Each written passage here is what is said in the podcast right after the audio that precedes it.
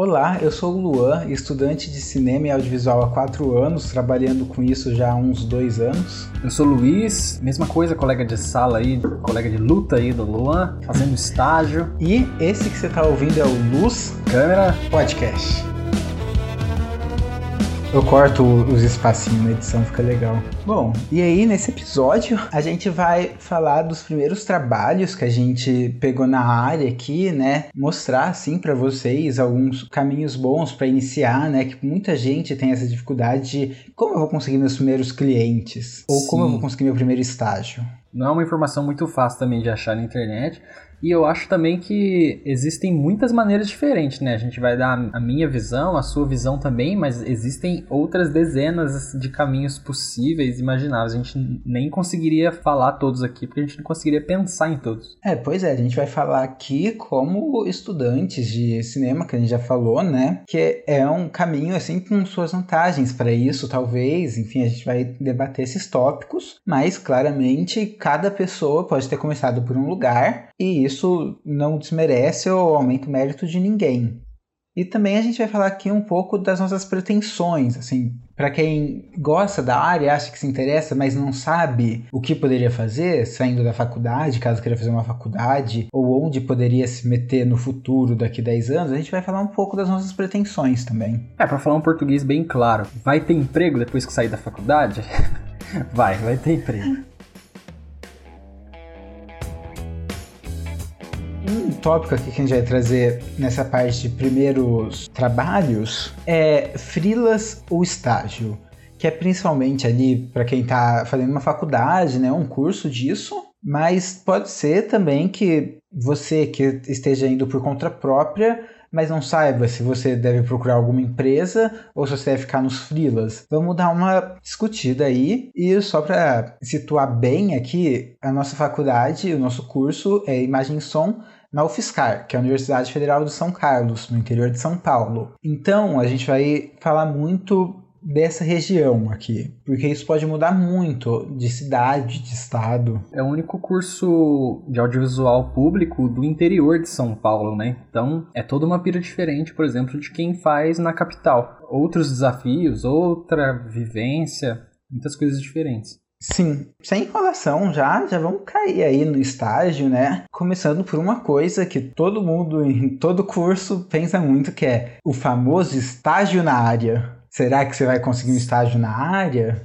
Teoricamente, o seu estágio obrigatoriamente tem que ser na área, né? Mas aí a gente vai ver na vida real que, mesmo que lá no papel o seu estágio seja na área, na prática a área acaba sendo muito ampla, né? Então, mesmo que a sala inteira faça estágio na área de audiovisual, as funções que essas pessoas vão exercer podem ser extremamente diferentes entre si. Exatamente. E falando aqui de São Carlos, principalmente, muita gente está no curso pensando em cinema, ou mesmo algumas pessoas pensando nessa área mais guerrilha, de ser um videomaker, filmmaker. Porém, os estágios se dividem em dois principais, que são os de marketing e os de TV. É, são duas áreas definitivamente que, que são pouco abordadas no nosso curso, né? Então, quando a gente entra para fazer estágio nessa área, eu sou um exemplo que eu estou fazendo estágio num canal de TV agora e é tudo muito diferente e tem momentos em que você chega a pensar que você nem está fazendo um estágio na, na área do seu estudo mesmo, porque realmente é bastante diferente. Mas assim, eu acho que qualquer estágio, mesmo que seja, mesmo que fosse num estúdio ou qualquer outra coisa assim, e há coisas, coisas muito diferentes acabam aparecendo assim, sabe? A vida real é muito mais, é muito menos planejada do que a sala de aula. E muita gente também acaba até curtindo, por exemplo, os estágios em marketing,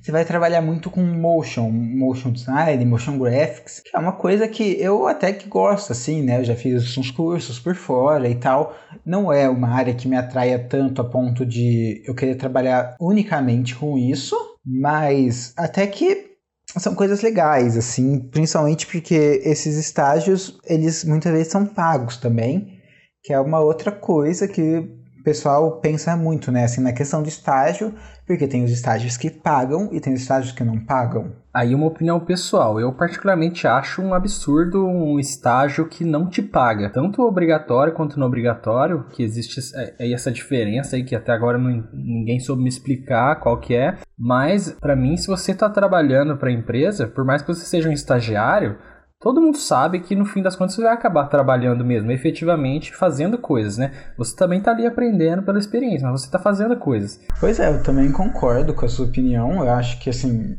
o estagiário ele merece receber, claramente ele vai receber condizente com a função, como todo mundo na empresa deveria, né?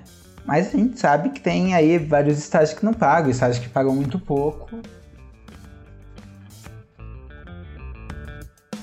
Você pode conseguir entrar num estágio avulso, assim, né? Por indicação ou por, sei lá, né? Tipo, ah, entregamos o currículo aqui. Só que não é muito comum, né? Na área em geral de audiovisual, os currículos não são meios muito utilizados de ingresso na área. Então, das duas, uma, ou você acaba entrando por indicação de alguém, ou indo mesmo na cara de pau e tal, e se oferecendo. E também tem as empresas grandes, né, que já tem programas de estágio mesmo bolados e tudo mais. Essas normalmente têm processos seletivos em que tem várias etapas e tudo mais, e você concorre com outras pessoas, enfim. É só difícil que o... não tem tantas vagas, né? Sim, realmente, as vagas são poucas pro tanto de gente que procura, né? Principalmente porque normalmente tem umas duas, duas salas e meia, assim, de cada curso procurando estágio dos cursos que procuram naquela empresa. E o estágio ele junta pessoas de mais que um curso normalmente. Sim, é, basicamente, se você, mesmo que fosse uma sala só, nossa sala tem o quê? Tem umas 35 pessoas. Mesmo numa empresa grande, não vão, eles não absorvem muito mais do que cinco estagiários por, assim, cinco ainda é um número bem grande, por processo seletivo, né?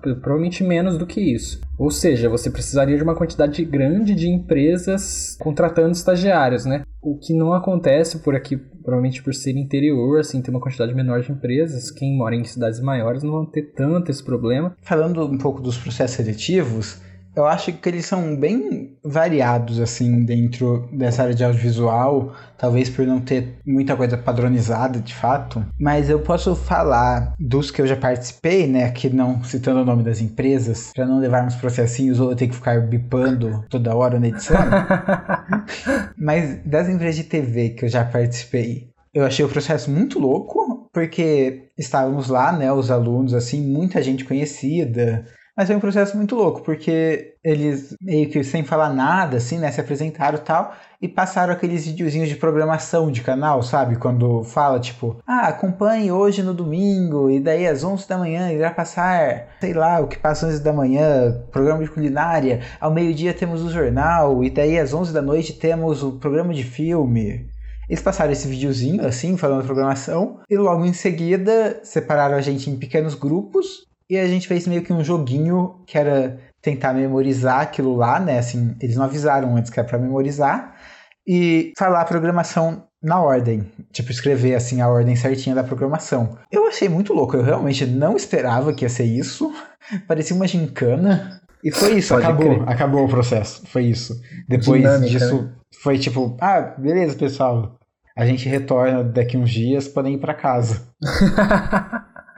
É engraçado isso, pra dizer o mínimo. É, eu achei muito louco. Eu realmente não esperava, sabe? Ah, é porque na TV, vamos tentar entender o lado deles. Como é muitas coisas ao vivo, né? A maioria da demanda é por trabalhos ao vivo, você precisa ter muita atenção e muito sangue frio, assim, pra fazer as coisas na, na lata, assim, sabe? Então talvez eles estejam pegando, não sei lá, eu não sou especialista em RH nem nada, mas talvez seja uma forma deles tentarem escolher pessoas que são atentos ou que têm memória boa. É, exatamente. E o que você tá falando, pelo menos assim, pelo que eu sei, é uma das áreas que mais pegam estagiários que seria essa parte de programação, que é o que você tem que lidar com o que está passando ao vivo ali, seja para você ser aquela pessoa que aperta para entrar o comercial na hora certa, ou você pode talvez estar ajudando ali a operar alguma coisa enquanto está passando ao vivo. Em TV é engraçado. Eu tô fazendo estágio num canal de televisão agora. É estranho porque eu tive um baque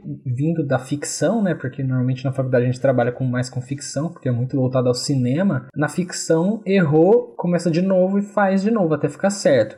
Agora na TV não tem como você começar de novo. Existem os programas gravados, mas a maioria das coisas são ao vivo. E no ao vivo, se, se deu errado, basicamente você só tem que fazer o negócio continuar e tentar esconder o erro da melhor forma possível. Então é, é muito louco, assim. Tanto que no começo, os estagiários normalmente ficam meio em choque no começo, né? Porque às vezes fazem alguma coisa errada e falam, putz, fiz uma merda e entrou no ar na TV ao vivo. Aí quem já tá lá faz tempo fala assim, relaxa. Porque TV, que não tá todo dia no ar, né? Então, você erra hoje, amanhã você acerta, e aí no fim das a adrenalina começa a baixar uma hora e você acostuma. Mas eu, eu fiquei impactado, assim, quando eu cheguei lá. É, TV a gente está até acostumado, né? Assim, quem nunca viu um errinho acontecer ao vivo na TV, cortar para a câmera um pouco antes, o repórter não tá preparado. Acontece, e também por ser ao vivo, acontece e já fica para trás. É, exatamente. É, é, mais ou menos nesse sentido, menos que eles falaram. Tipo, ah, errou, só tenta esconder o máximo possível e segue a vida aí. E com isso você meio que já respondeu aqui o que eu ia te perguntar em sequência, que era qual seria a função ali de um estagiário dentro desse canal.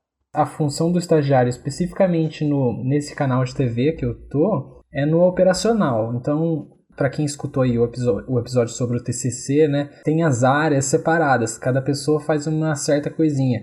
Uma pessoa está na arte, outra pessoa é a câmera, outra pessoa é o diretor. Na TV também existem essas coisas, só que as funções são um pouquinho diferentes, né? Porque é muito jornalismo, né? Então no jornalismo, basicamente você precisa de um diretor de TV, que é quem vai comandar as coisas que está acontecendo ao vivo. Então ele vai controlar as câmeras, né? Vai falar para quem está lá no estúdio, né? Ficam espaços separados. Ele vai falar assim: "Ah, vai fechando o zoom".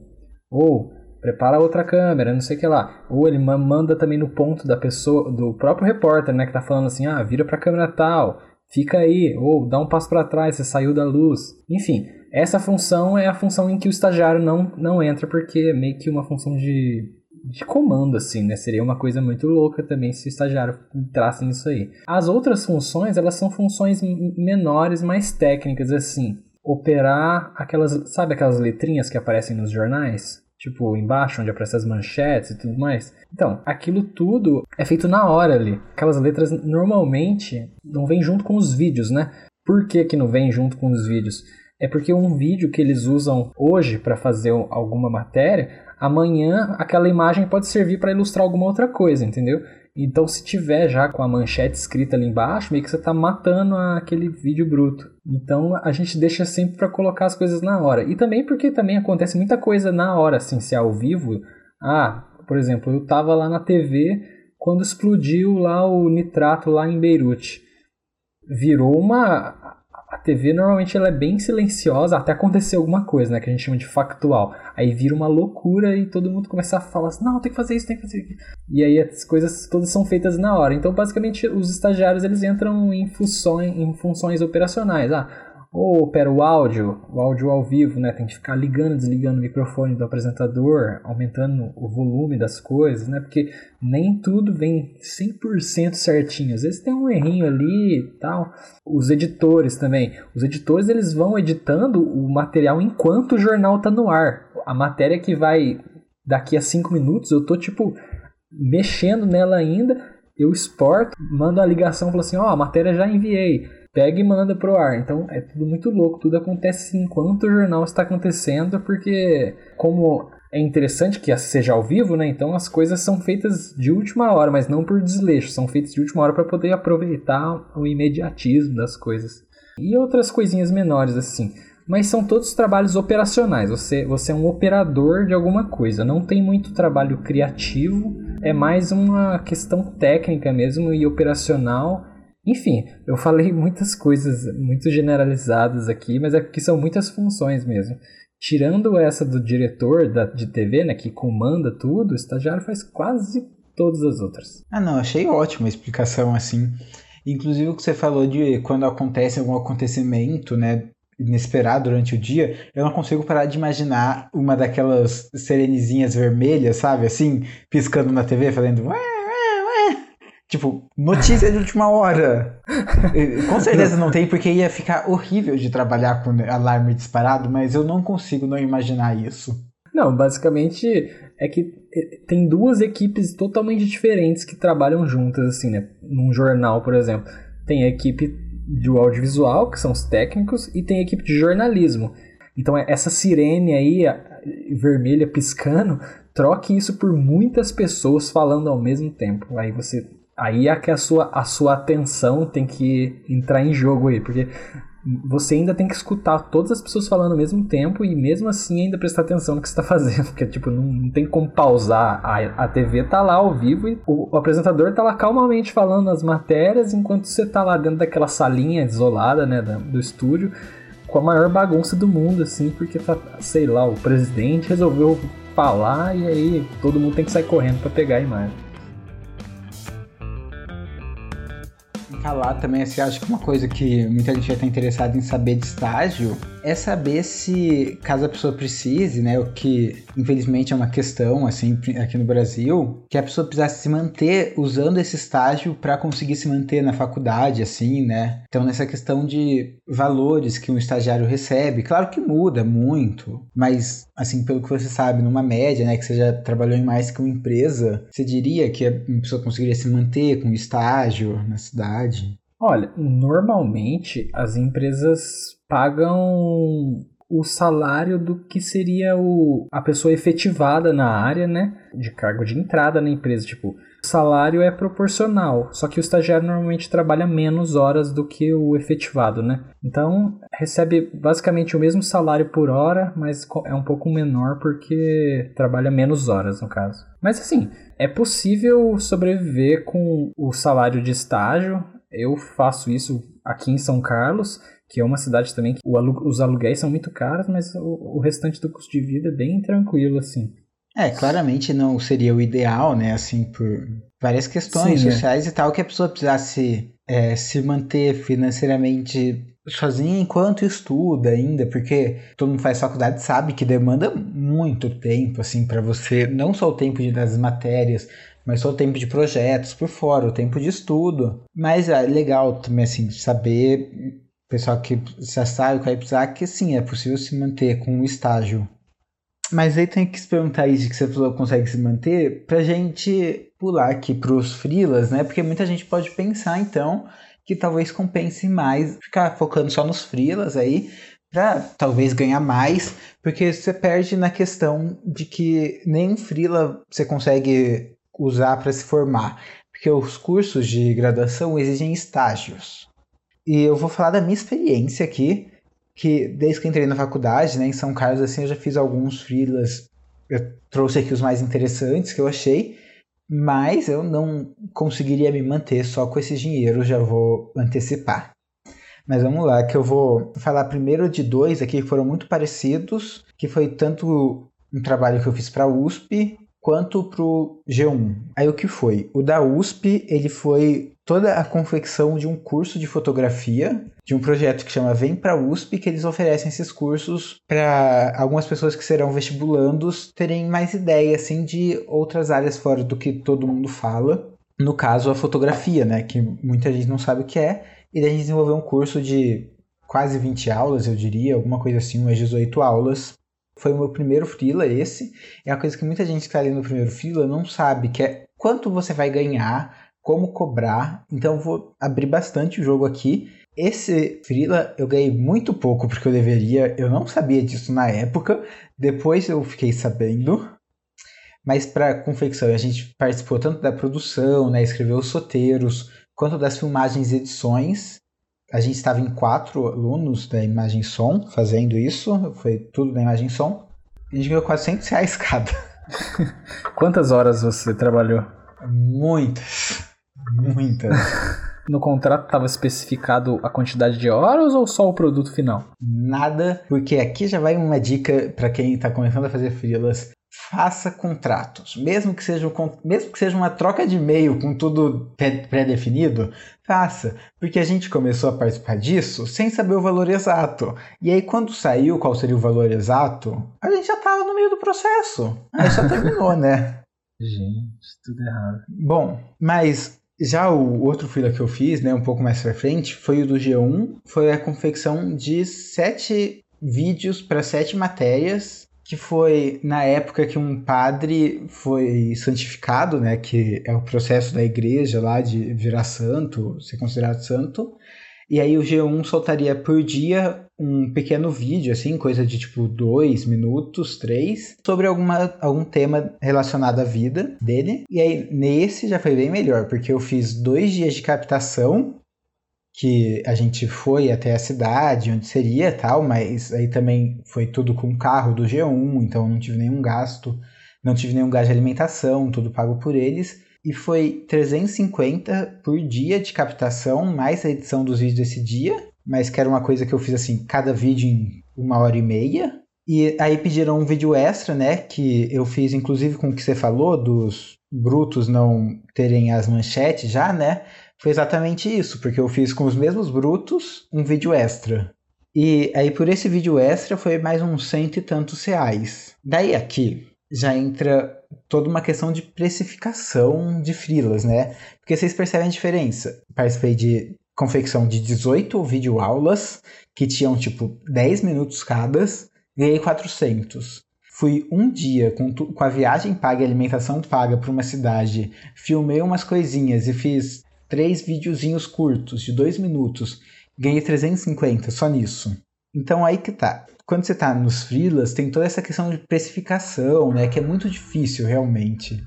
As pessoas que contratam também não sabem, né? Então é uma pira fazer essa precificação. É, e é o que você perguntou de horas de trabalho. Esse é o método assim que eu posso recomendar você fazer, que você já tem que ter uma experiência ali editando ou captando, mas você tentar saber, tipo, poxa, beleza, você contratante me passou isso aqui que você quer. São tantos vídeos de tanta maneira.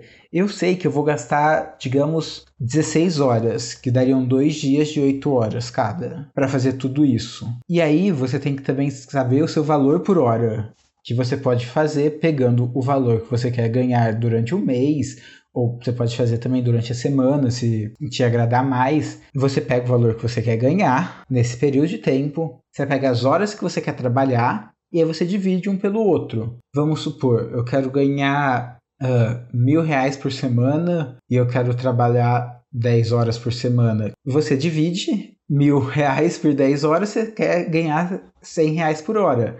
Então, se você sabe que você vai demorar 8 horas para fazer aquele vídeo, o seu valor por aquele vídeo seria 800 é um jeito muito eficaz de se calcular. Existe também um problema que as pessoas acham, porque o audiovisual ele é muito difundido já hoje em dia, né, por causa dos celulares, dos smartphones e tudo mais, as pessoas sempre pensam que é muito mais fácil do que realmente é.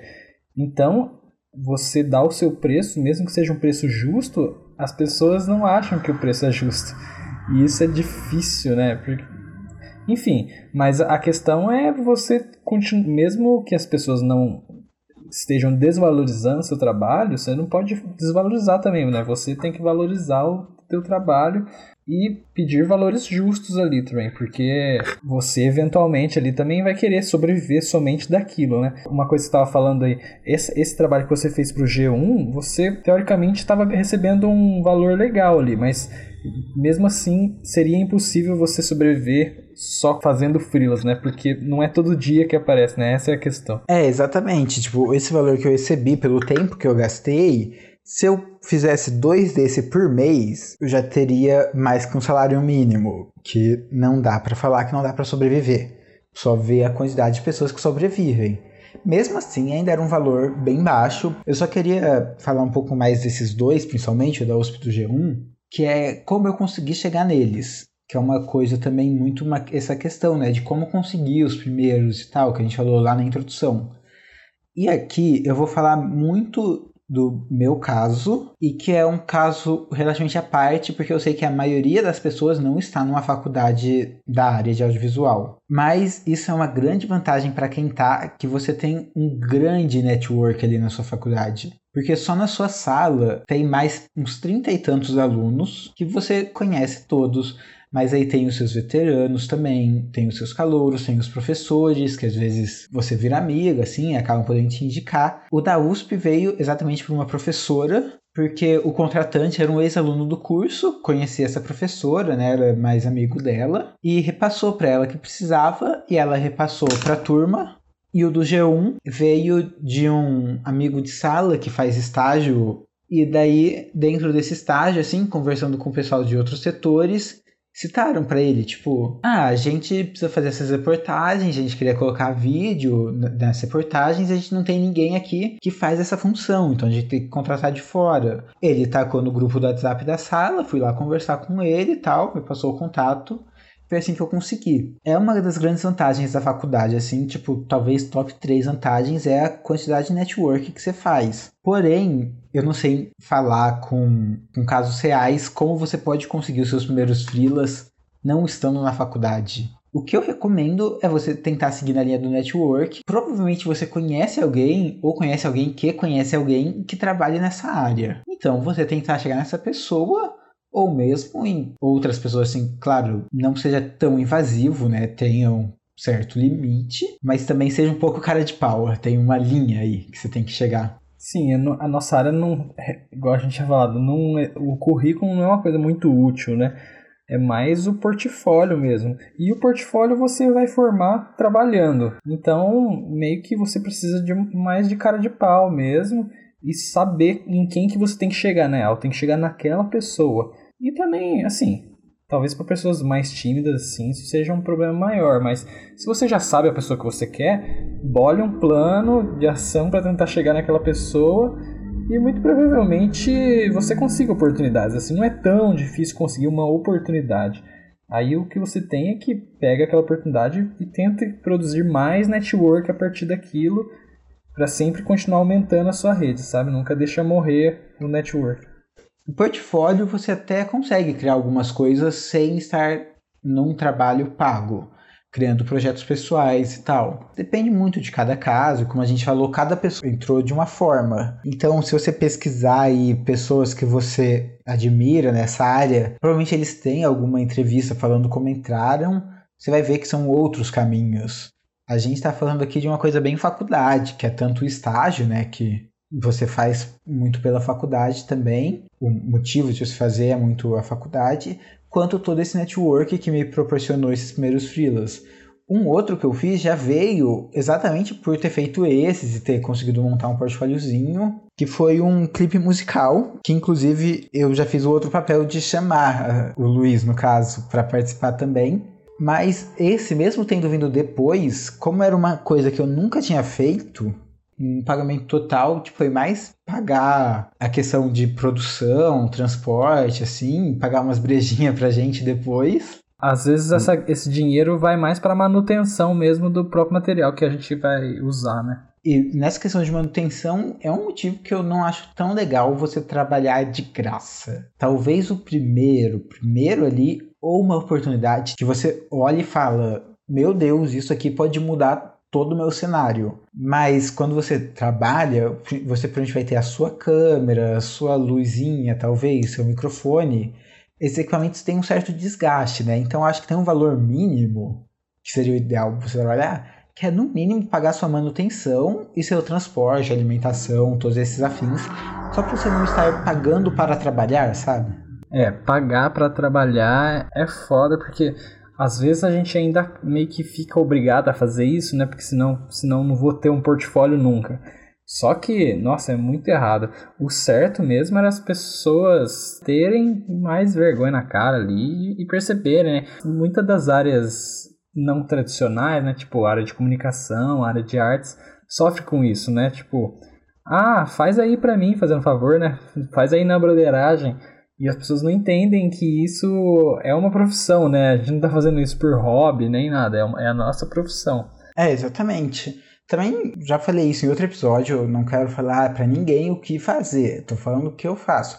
E eu admito que, assim, em uma oportunidade muito legal, eu trabalho sem receber nenhum pagamento. Por exemplo, uma coisa que me atrai muito, que já me convidaram para fazer aqui, é os trabalhos assim mais com uma questão social legal, sabe? Por exemplo, é, bandas de comunidades com menos dinheiro ali, mas que não tem então como gravar um clipe, sabe? Aí me chamam, nesses casos, eu, particularmente eu, acho tanto legal para portfólio quanto eu acho um trabalho que tem toda uma outra questão, ou por exemplo, se alguém que eu admiro muito o trabalho me chamasse para fazer junto, eu achasse que eu poderia aprender muito com aquela pessoa, talvez eu também fosse. Então eu não tô falando, tipo, nunca faça. Nem tô falando o que você deve fazer ou não. Mas tem que tomar cuidado, principalmente com essa questão de equipamento, né? E com a questão que você falou de acostumar mal as pessoas para elas acharem que você sempre vai fazer de graça. Essa é uma vantagem. Né? A nossa área é, é uma área de prestação de serviço, né? Então, teoricamente, você é a sua própria empresa e você é seu próprio patrão. Então isso te dá a vantagem de você poder escolher, os, escolher o, seu, o seu modo de trabalho, né? Isso que você falou realmente é interessante. Tem trabalhos mesmo que a gente pega e por N motivos que seja, né? Você pode querer fazer ele de graça, né? Você pode querer dar a sua mão de obra ali voluntariamente e totalmente ok você fazer isso, né? Cada um cuida da sua própria, né? Cada um sabe o que faz. A gente só tá falando aqui no sentido de orientar, porque no início é difícil mesmo, né? É muito difícil ter uma referência de, nossa, será que eu, eu cobro 20 reais ou 200? Acho que é mais nesse sentido que a gente tá tentando esclarecer aqui. Aí eu já terminei assim os que eu trouxe, mas aproveitar já que você já deu esse gancho, falar o quanto eu acho legal assim para quem está começando e já fez algumas coisas, tal, um valor que eu falaria para cobrar por vídeo. Mas dentro muito da minha realidade, então pensem cada um por si. Eu já vejo muita gente cobrando ali na casa dos 20, 30. E se você já pensou e tá legal para você, ok. Eu já acho que não compensa, sabe? Porque você não vai pagar o que você tá gastando para trabalhar. Então, se alguém me pergunta quanto fazer por vídeo, Hoje em dia eu falo na casa dos cento e tantos reais. Esse tanto você descobre por você e pelo trabalho em si, né? Que tem alguns mais fáceis, outros mais difíceis. E outra dica que eu dou também, eu vou deixar o link aqui, que existe uma calculadora de jobs, que você coloca ali todas as informações, você tem que saber também quantas horas você vai trabalhar, mas você coloca tipo o valor do seu equipamento, o que, que você vai usar, quantos dias, e ele te dá três valores: um mediano, um que ele disse é o mínimo e um que ele disse é o máximo. Claro, você estuda esses valores também, mas pelo que eu já testei, é uma calculadora que te dá uma coisa muito, um valor bem legal, sabe? Então vou deixar o link aí também para quem quiser. Essas coisas são boas para te ajudar a pensar no que você quer fazer, né? Não tipo, ah, o que tá ali vai ser e não mudo minha ideia. Você tá meio que vendendo ali um, você tá negociando, né? Um trato feito ali com uma pessoa, com o teu cliente no caso. Mas essas calculadoras são bacanas para, não sei, para dar um norte mesmo, né? Às vezes não tem ninguém para pedir uma referência. Aproveitar que a gente está nessa questão de valores, puxar um tópico lá da frente para cá, que é que eu vejo que muita gente acha que, principalmente cinema, assim, mas no audiovisual todo, por ser uma área não tão conhecida, não tão clássica, está muito ali ligada à arte, rola muito isso de tipo, você tem que fazer por amor, e de que você nunca vai ganhar muito, e tipo, se você quer ganhar muito dinheiro, troca de área, e daí uma opinião bem pessoal minha é que está muito errado, porque não, você pode, tipo, ganhar bastante, assim, para ter uma vida legal nessa questão financeira, sabe? Assim, eu não acho que você tem que sempre viver com pouco dinheiro só porque você está numa área que é ligada à arte. Isso é uma opinião minha, também quero ouvir a sua. Não, eu também acho, tipo, tanto que tem muitas pessoas que trabalham nessa, nessa área e são, têm uma vida financeira bem abastada. Mas é, entra muitas coisas, né? Primeiro, entra o seu network, né? Para quem que você trabalha, tá trabalhando, da onde que você está partindo ali. Quem está começando a carreira realmente do zero, que não está tendo um, um padrinho, digamos assim, você vai começar recebendo menos mesmo. Tipo, não tem como alguém querer achar que vai começar ganhando, tá ligado? 3 mil reais por mês. Não vai. A não ser que você trabalhe, faça frila e, e acabe com a sua saúde. Assim, aí você talvez até consiga receber isso num começo assim. Mas é uma questão de, de carreira, né? Essa área é de carreira. Você vai meio que a, a experiência vai agregando valor ao seu trabalho e vai chegar um momento em que você vai receber valores bem bons, assim, inclusive. É uma área que, tra que trabalha muito também, né? É, é bem comum, assim, em sets. E isso não, não para quem está começando, assim, eu tô falando mais para quem já está dentro do mercado. Em sets que você vai pega um contrato para trabalhar em durante três meses né, em alguma produção E durante esses três meses, bicho, você vai trabalhar 12 horas por dia. Mas você vai receber muito bem, entendeu? E aí depois você faz as suas próprias férias, você escolhe descansar ou não. Mas a questão é, tá ligado? Você não vai receber pouco por isso, porque é um trabalho muito específico e é uma mão de obra muito específica para essas coisas, né? Sim, nessa área também que você trabalha muito assim por você, mesmo quando você trabalha no cinema, né, que é o que você falou, você trabalha para outras pessoas durante esse período de tipo três meses, às vezes um pouco mais, um pouco menos, que você assinou o contrato. Mas na vida, assim, normalmente você que coordena os seus trabalhos. Então é muito comum você não receber, tipo, todo mês o mesmo valor e aí um décimo terceiro mas você receber, tipo, você pode trabalhar seis meses no ano, mas você vai trabalhar isso muito, muito, muito, e receber absurdos, entre aspas, de dinheiro, e aí nos outros meses você tem que ficar descansando, né? Porque também seu corpo, sua mente não aguentam. Que inclusive por isso a gente falou lá nos nossos primeiros episódios que educação financeira é uma coisa importante para se ter nessa área que pouca gente discute. Muita gente vai trabalhar não recebendo mensalmente o mesmo valor. Acho que definitivamente uma coisa a gente pode dizer assim, quem gosta de estabilidade financeira e quer trabalhar com audiovisual vai limitar a coisas bem específicas, assim, que é trabalhar com carteira, provavelmente em, em grandes empresas e tudo mais. Se você for trabalhar com um prestador de serviços mais independentes, assim, um mês você vai estar tá trabalhando em três projetos e no outro você vai estar tá trabalhando em nenhum. Aí vai da sua gestão financeira pessoal aí. E realmente, igual você está falando aí, é uma coisa muito interessante, assim, a pessoa realmente aprender a ter um controle financeiro bacana. Mas também, por causa disso, aí já entrando aqui em pretensões minhas, pelo menos, entra naquilo que você tem que cobrar caro pelo seu serviço em algum momento. Porque você não vai mais conseguir se manter cobrando cento e poucos reais por vídeo. Você vai ter que fazer muito, muito, muitos trabalhos. E aí já entra aqui uma coisa que acho que pouca gente sabe, mas tem uma galera aí cobrando, falando um pouco agora, tipo, do pessoal guerrilha, cobrando, tipo, 6 mil reais por vídeo institucional, cobrando 5 mil num clipe musical, gravado, tipo assim, com duas câmeras, sabe? Porém, é isso, sabe?